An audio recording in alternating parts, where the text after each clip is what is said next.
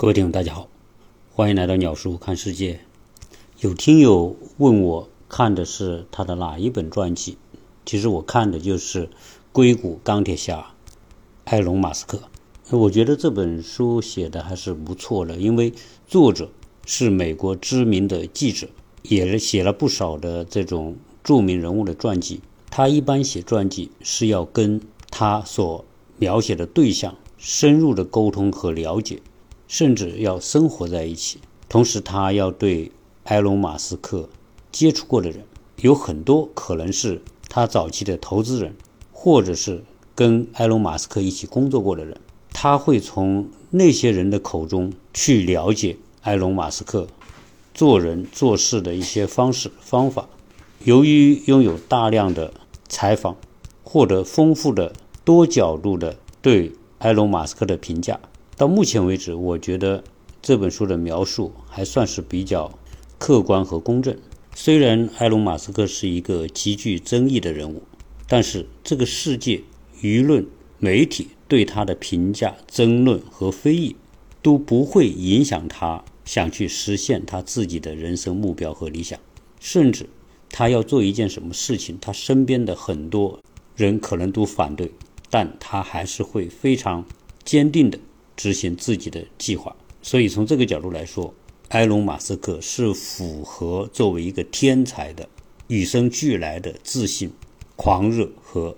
偏执狂的那种特征。在上一期节目当中，我说到过一句话，说在我了解的很多天才当中，有不少人是英年早逝的。我希望埃隆·马斯克可以活得久一点。不要让人类可惜了这样一个天才，所以后来在我的留言当中就有有一些听友还是误以为我在诅咒埃隆·马斯克。其实我在这里要做一个纠正，我说到的很多的天才英年早逝，这是一个事实，但是并不等于每一个天才都会英年早逝。只是我在这一期节目当中，针对埃隆·马斯克的内容说到这个问题的时候，很多人就理解为我希望他早点死。这是种严重的误解，因为埃隆·马斯克其实是人类的共同的天才，而不是某一个国家的天才。当然，他今天作为一个美国人，他的事业根基肯定是立足于美国，这对美国本身是大有好处的。但是，从我对埃隆·马斯克的传记所感受到的，其实埃隆·马斯克。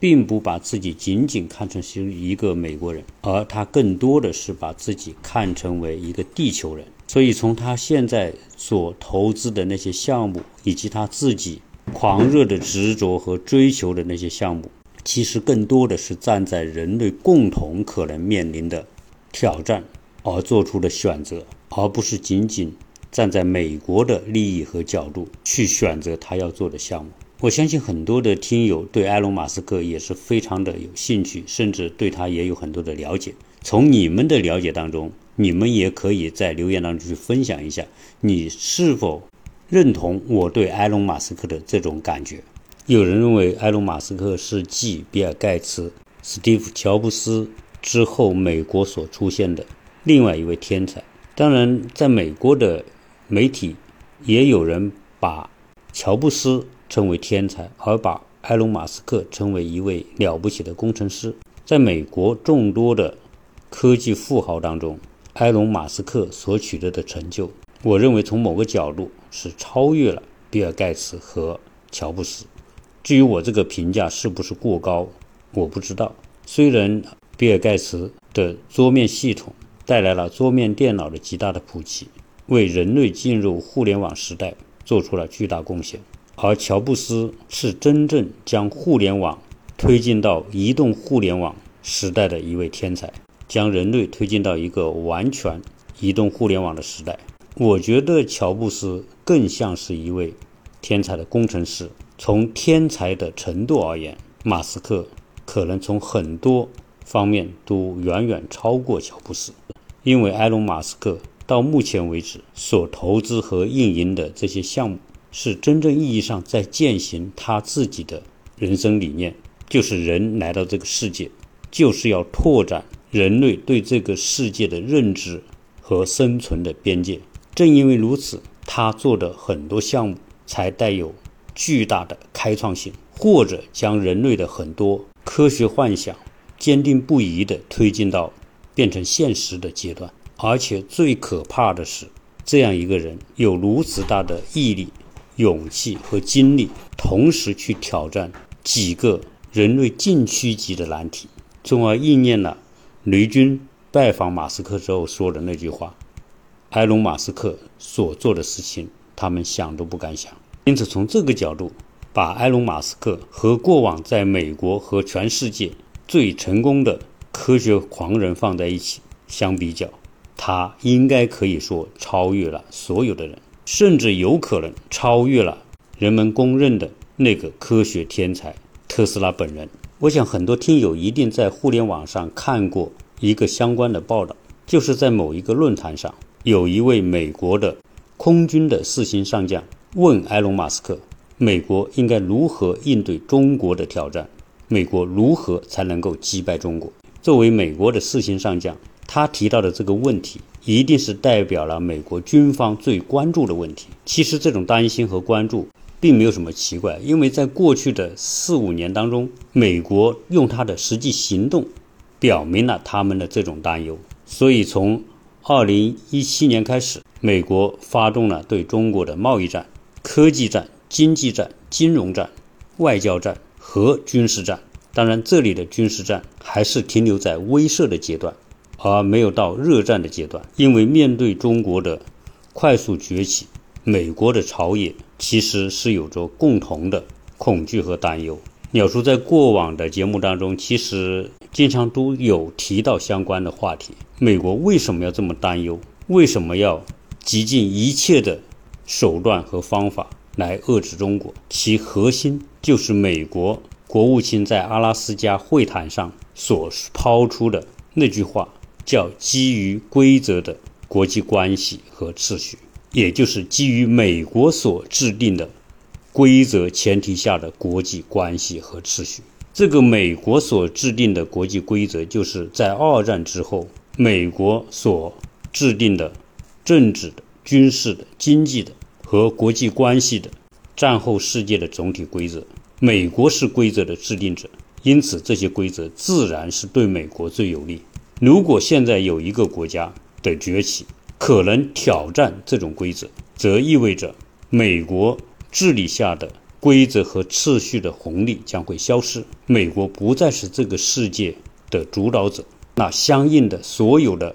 霸权红利将会消失，这是美国绝对不愿意看到的。因此，美国极尽一切手段来遏制中国，也就成为一种必然。那美国军方的四星上将向埃隆·马斯克抛出的这个问题，其实不仅仅是站在军事的角度来看打败中国，而是美国如何可以全方位的阻止中国的崛起。面对这样一个问题，埃隆·马斯克所做出的回应其实也很值得回味。首先，他没有明确的去表示对这样一种立场的拥护，但是面对这样一个问题，他又不能不回应。因为美国人肯定很希望听到埃隆·马斯克对这个问题的回答，因此他的回应提到了几个方面：第一是美国要发展无人机；第二是发展人工智能；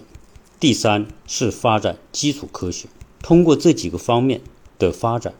为美国带来激进的创新。通过激进的创新，美国才能够保证对中国的优势。听完埃隆·马斯克的回应。美国人都沉默了。这种沉默，首先是意识到埃隆·马斯克的回答是认真的，而且也指出了问题的关键。但是埃隆·马斯克呢，并没有加上一个前提，就是美国要击败中国，就是他没有这样的话放在前边。这个是很有讲究的。如果他在回应的时候这样说，美国要打败中国，必须发展无人机、人工智能和基础科学的研究。那会很容易让听的人，特别是中国人，感觉埃隆·马斯克是站在美国的立场，给美国出招来打败中国。所以他只提到美国应该发展什么，因为埃隆·马斯克是一个行走在世界的商人，他的利益不仅有在美国，也在世界各地。对于中国这样一个国家，他肯定不愿得罪。何况中国对于特斯拉来言是有巨大的帮助和价值的，不仅是他在上海的超级工厂对特斯拉的发展起了巨大的推动作用，而且因为中国作为全世界最大的汽车消费市场，一定是他不愿意失去的。因此，你会看到埃隆·马斯克在各个时候去表达关于中国话题的时候。都会非常的谨慎和克制。其实，埃隆·马斯克是一个非常非常强势的人。你从他的传记当中可以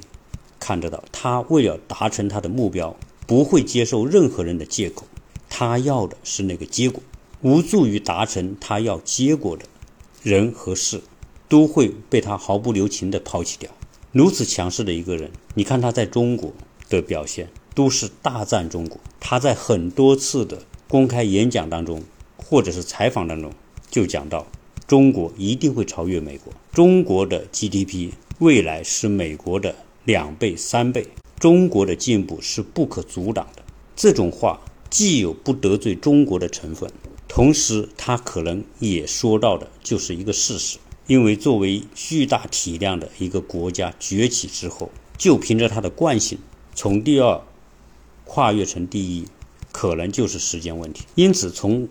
埃隆·马斯克的骨子里，并不希望看到美中之间这种残酷的脱钩，或者美国施展一切手段来打压中国。因为这种打压对于世界经济的繁荣和发展绝对是不利的。而作为一个世界级的商人，希望看到的是世界经济的共同繁荣。这种繁荣是他扩展他商业帝国边界。的重要条件，所以从这一点来说，埃隆·马斯克的情商也好，或者他看问题的眼光也好，是非常的精准。大家都还记得，在某一年，埃隆·马斯克到中国来跟马云有一场对话。从那场对话当中，我们可以看到两个人不同的表现：一是埃隆·马斯克表现的克制和腼腆，对于马云的滔滔不绝的对未来的看法和表述。马斯克并没有过多的跟他争执，一方面因为两个人谈论的不是同一件事情，两个人的眼光也不一样；另一方面，他也不想通过跟马云的争执，给中国人留下一个不好的感觉。所以从那场的对话，其实可以看到埃隆·马斯克的那种克制和他对中国市场的高度关注是分不开的。好，我们现在回到埃隆·马斯克对美国空军上将的那个。回应，其实知道美国军方希望从埃隆·马斯克的嘴中获得某一些答案，说明马斯克真正能看到问题的关键。为什么他要单独提到无人机和人工智能这么具体的事情？他在后面说美国要发展基础科学是一个笼统的答案，但是无人机可是极其极其具体。为什么？其实从这简短的回应当中可以知道，埃隆·马斯克。对于中美之间未来军事较量当中，中国可能取得的某种程度的优势，而优势的关键就在于无人机和人工智能。如果一直听鸟叔节目，其实你一定听过鸟叔的一个观点，就是美国的军事力量似乎远远要领先于中国，因为不管从海军的航母的数量、吨位。续航能力，美国十一个航空母舰战斗群，海军的综合力量，毫无疑问，美国是可以碾压中国的。因为到目前为止，中国还没有一艘核动力航母，但是美国有十一艘。美国最先进的第五代战机也有很大的优势，美国的军事工业也极其的发达。所以从这些角度来看，美国仍然是当今世界武力最强大的国家。因此，中国为了应对美国的强大的武装力量，他一定要找一些破解的方法。而我个人的看法，今天我们看到的美国的航母也好，飞机也好，坦克也好，其实总体上它是二战之后的武器系统，也就是它只是过去式的先进武器，而并不是未来式的先进武器。从今天我们所看到的欧洲正在发生的这场战争。为什么很多人觉得强大的俄罗斯为什么在打他身边的一个小国的时候打得如此的拖泥带水，和一个军事强国的角色不相匹配，甚至有人就说这场战争就是一场传统的战争，因为你能看到的还是飞机的轰炸，还是坦克、装甲车。之所以说俄罗斯的这场战争表现是一场传统战争，主要还是因为那是人要直接开飞机、坦克、军舰上战场，也就是说，战场上较量的核心因素还是人。只要你的战场较量是人，这就意味着它是一场传统形式的战争。包括美国在一九九一年对伊拉克的战争，它都是一场传统战争。不管它前面的巡航导弹摧毁能力多么强大，但是你要占领伊拉克，你就必须派那么多的人直接上战场。而在埃隆·马斯克心中的未来战争，绝对不是这种模式的战争，而是人工智能加无人机的打击模式。这种打击模式是不需要人直接上战场，比拼的就是一种。激进创新的战争手段，其实无人机只要能够解决续航的问题，它就可以替代绝大部分的传统的飞机、坦克、大炮和军舰。因为今天的卫星已经覆盖全球，埃隆·马斯克的心念可以将所有的无人机，所以我可以理解，在埃隆·马斯克心中的未来战争是怎么一个打法。以我们从他的传记当中所看到的，他考虑问题的方式。根本不是人无我有，人有我优的思维模式，因为这是一种明显的比较竞争的思维。这种思维一定只是呈现出一种量级的差别，数量的多少、威力的大小、性能的好坏，这基本上还是在同一个层面的比较。那埃隆·马斯克设想的战争一定不是这种模式，而是一种激进创新所带来的降维打击式的。维度级别的差异，这种维度级别的差异，就如同我们说的现代人的科技能力和原始人的科技能力之间的差异。因为埃隆·马斯克思考问题是先从结果再回推过程，而不是先由过程去决定结果。这两者是本质的差别。先由过程决定结果的思维方式是：我有多大的能力，我就去做多大的事情。这个叫按部就班。循序渐进，也可以说是另外一种程度的经验主义。对于埃隆·马斯克来说，他一定是先要结果。比如说，他要去太空殖民，他要建立火星基地，他先要这个结果，然后再回来寻求获得这个结果的方法、手段、技术和突破。这两者的差别，就如同在地上走的差别和在天上飞的差别。那从这个角度来说，航空母舰也好。战略轰炸机也好，陆地上的坦克、大炮也好，在这种激进思维面前，它就是原始武器。假设埃隆·马斯克来主导一场战争，他毫无疑问会首先选用无人机，而且他的无人机一定是可以飞到世界任何地方的，携带着强大的攻击能力。的无人机，而且它的无人机可不是我们所想象的无人机，它一定会设想出一个基于太空的航空母舰。这个太空航空母舰里面所装载的，就是具有无限续航能力的无人机。这些无人机装载着最先进的 AI 技术，同时又受它的星链计划的实时的网络支持。基于它的续航能力，有很多方式可以解决。就如同俄罗斯套娃一样，这些无人机可以大机套小机，小机套更小的机。为了解决无人机可以实时对任何目标的打击，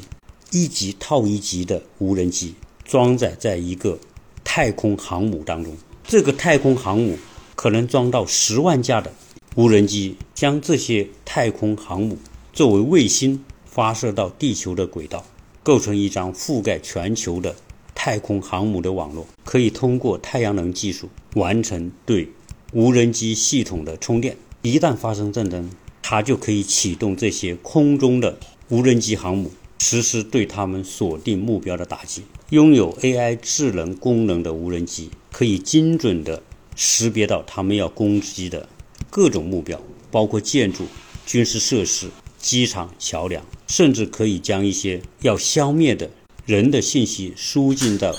无人机的 AI 系统，通过人脸识别和更先进的识别手段，可以精准的完成定点清除。以现在人类的制造技术和手段，以及材料科学，这些无人机大的可以做到现在我们看到的军用无人机那么大的尺寸，小可以做到像小昆虫那么大的无人机。这样一来，一个大的军用无人机里面可以装非常多的大、中、小各种级别的无人机。如果它要攻击某一个目标，只要启动所在上空的。太空轨道的空中航母就可以直接从太空飞向他们要攻击的地面目标。如果是这样打仗的话，二战以来所形成的那种武器的模式，根本就不是这种无人机的对手。所以，一个国家只要能够操纵数以百万计的无人机，而且小可以小到昆虫级别，那意味着被攻击的国家或者目标几乎没有东西可以阻挡。现在的各种导弹拦截，拦截的是那些看得到的、体量够大的巡航导弹或者是弹道导弹。但是如果太空航母放出的是昆虫级别的无人机，它的杀伤力就如同在亚马逊的原始森林里边，一头狮子遇到行军蚁，其结果狮子一定会被行军蚁吃掉。所以，未来的无人机如果小到昆虫级别，几乎就是。防不胜防。那有人可能会说：“鸟叔，你这样想一想还是可以。”那也最多停留在想象。其实，埃隆·马斯克所做的很多事情，就是在将人的想象变成现实。只要能想到，他就可以通过一切手段去将它变成现实。我所设想的这种无人机和未来战争，是不是埃隆·马斯克所设想的？我不知道。但是，无人机可以给人。的这种想象具有无限大的可能性，你只有这样才能够理解为什么埃隆·马斯克在回答美国四星上将的时候会要单独说到无人机。今天中国在无人机领域的领先，其实是美国人最担心的，也可能是埃隆·马斯克最担心。中国的大规模的低成本的制造无人机的能力，是中国今天在军事上有底气。面对强大美国叫板的一个杀手锏，中国今天可以以非常低的成本制造数以百万计的无人机来应对未来的战争。这些无人机出去，只要消灭预定的目标，就可以像当初日本的神风特工队一样，这个无人机与目标同归于尽，它根本不需要回收的问题。你今天的美国空军的飞机。再先进，你要考虑飞行的半径，你要考虑续航，你要空中加油，你还要安全的返航。而这些先进的战机又如此的昂贵，我们可以设想一下，当未来的空战发生之后，如果中国放出的是一些小型的无人机去围攻一艘大型的 B 五十二空中堡垒，你说这个仗怎么打？因为无人机可以发起自杀式的攻击。这是他最可怕的地方。我相信这也是埃隆·马斯克认为无人机是未来战争主角的最主要的原因。在几年前，我们看到欧洲亚美尼亚、阿塞拜疆发生的战争当中，无人机就发挥了重大的作用。今天，很多国家都已经用无人机来武装自己的军队。美国毫无疑问在无人机方面肯定也有很多领先的技术，但是美国在制造无人机的成本方面，特别是在小型无人机的成本方面，肯定是比中国高。之所以现在防空导弹、远程大炮都能够对飞机造成有效的攻击，是因为这些飞机体型太大，只要把这种攻击型的武器尺寸一旦缩小到一定的程度，就直接构成了降维打击。而大家都知道，中国的无人机技术也非常的先进。这是美国非常害怕的地方，所以才会有大疆在美国受到制裁。其实这个话题呢，只是我从埃隆·马斯克回应美国四星上将的内容上所做出的联想。当然，对于中国来说，芯片可能是一个致命的短板。虽然中国在芯片方面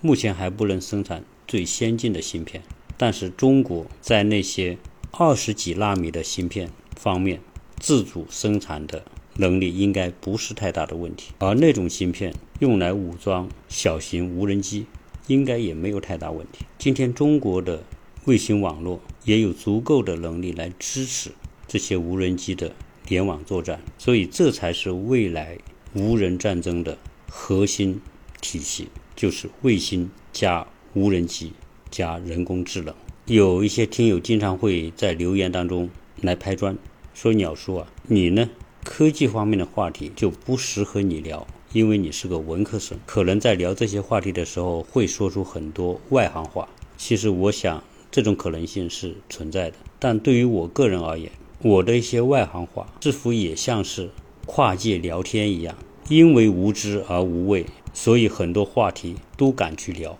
对于这种未来的科技和战争，我所聊的可能都是一种设想，并不需要太多的准确的科技名词的表达。如果你能听懂。我的大概的意思就可以了。其实大家仅仅是做一些交流和分享。那有人可能会问到一个问题：鸟叔，你既然把未来的战争通过无人机、卫星、人工智能设想的如此的完美和厉害，为什么中国还要建那么多的军舰、那么多飞机、坦克、大炮等这些传统武器呢？其实，我相信每个国家的武器系统都有两套，一套。是摆在面上的传统武器，另外一套就是藏在箱底的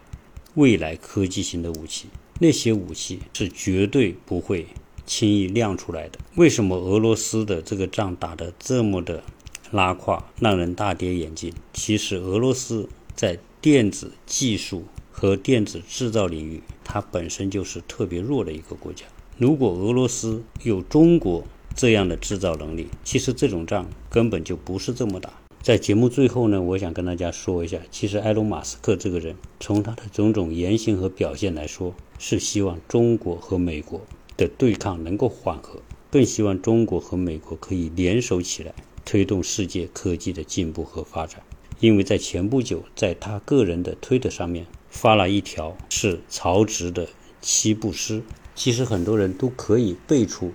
曹植的七步诗：“煮豆燃豆萁，豆在釜中泣。本是同根生，相见何太急。”马斯克发出这一条推特，很明显的是主张世界大国之间应该合作，而不是冲突。只有合作才能解决人类面临的种种的问题。至于埃隆·马斯克这个人，大家怎么评价？可以留言出来分享。谢谢大家收听。